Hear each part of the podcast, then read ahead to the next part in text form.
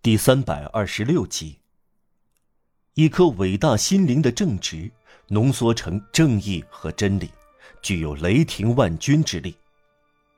顺便说说，需要指出，塔西佗在历史上并没有与凯撒处于同一时期，给塔西佗保留的是提拜尔支流的皇帝。凯撒和塔西佗是相继出现的两个非凡的人，仿佛避免相遇。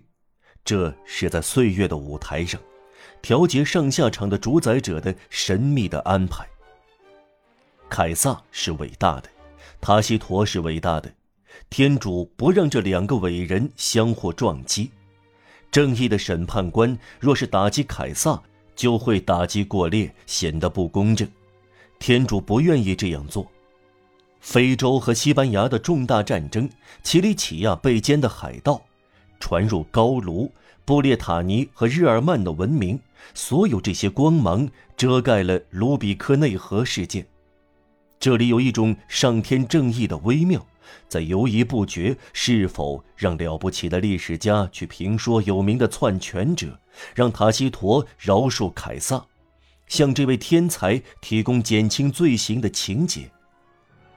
当然，即使在天才的专制下，专制主义还是专制主义。在有名的暴君统治下，有腐败现象，但精神瘟疫在卑劣的暴君统治下更加丑恶。在这些朝代，耻辱毫不掩饰。塔西佗和尤维纳利斯这样的编纂典型事例的人，抨击这种无可辩驳的卑鄙无耻，对人类更有注意。罗马在维特里乌斯时期比在苏拉时期情况更糟，在克劳迪和多米迪阿努斯时期，有一种变形的卑劣下流，同暴君的丑恶相对应。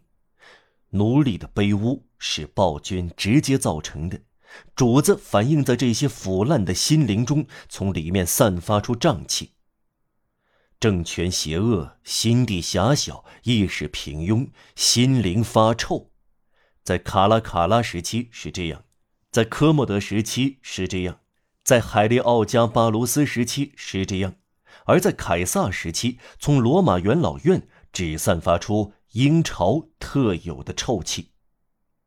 因此，表面上塔西佗和尤维纳斯这一类人来迟了。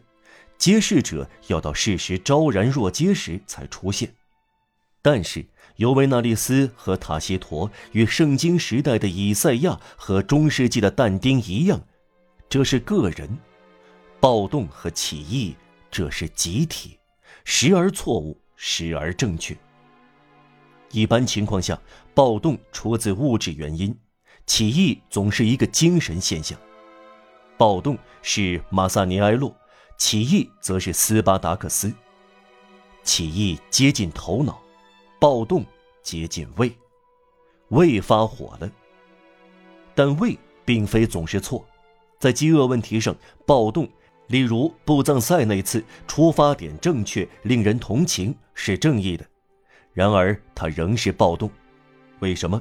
因为它虽然在内容上是对的，在形式上却错了。尽管有理。但凶残，尽管强大，但过激。他随意打击，他像盲目的大象乱踩一气。他在身后留下老人、妇女和孩子的尸体。他无缘无故让手无寸铁和无辜的人流血，为人民求温饱，目的很好，屠杀人民方式恶劣。但凡武装抗议，即使最合理的。即使是八月十日、七月十四日，都同样以骚乱开始。在正当权力显示出来之前，总有混乱沉渣泛起。开始起义是暴动，同河流本是急流一样。一般来说，它要流入大海，革命。但有时起义来自俯瞰精神的地平线，正义、智慧、理性、权力的高山之巅。由最纯洁的理想之血构成，它的透明映出蓝天，长久的从岩层跌落下来，汇集百川，最终波澜壮阔。突然注入资产阶级的某个泥潭，如同莱茵河落入一个沼泽。这一切已属过去，未来是另一个样子。普选的出色之处就在于原则上消除了暴动，在投票赞成起义时，解除了起义的武装。战争，包括街垒战和边境战争，化为乌有，这是不可避免的进步。不管今日如何，明天是和平。另外，起义和暴动有什么不同？地道的资产者不太知道内中的细微差别。对资产者来说，这都是叛乱，不折不扣的造反。看门狗对主人的反叛，企图咬人，必须锁上锁链，关进狗窝，给以惩戒，让它汪汪乱叫好了，直到狗突然变大。昏暗中，隐约变成了狮子头，于是资产者叫道：“人民万岁！”做过了这个解释，那么对历史来说，一八三二年六月的这场运动究竟是暴动还是起义？这是一场起义。这场可怕事件发生时，我们有可能说这是暴动，但这只不过是在说明表面现象。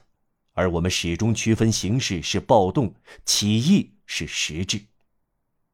一八三二年的这场暴动爆发迅速，扑灭凄惨，蔚然壮观，连认同只是一场暴动的人谈起的时候也不无敬意。对他们来说，这是一八三零年革命的余波。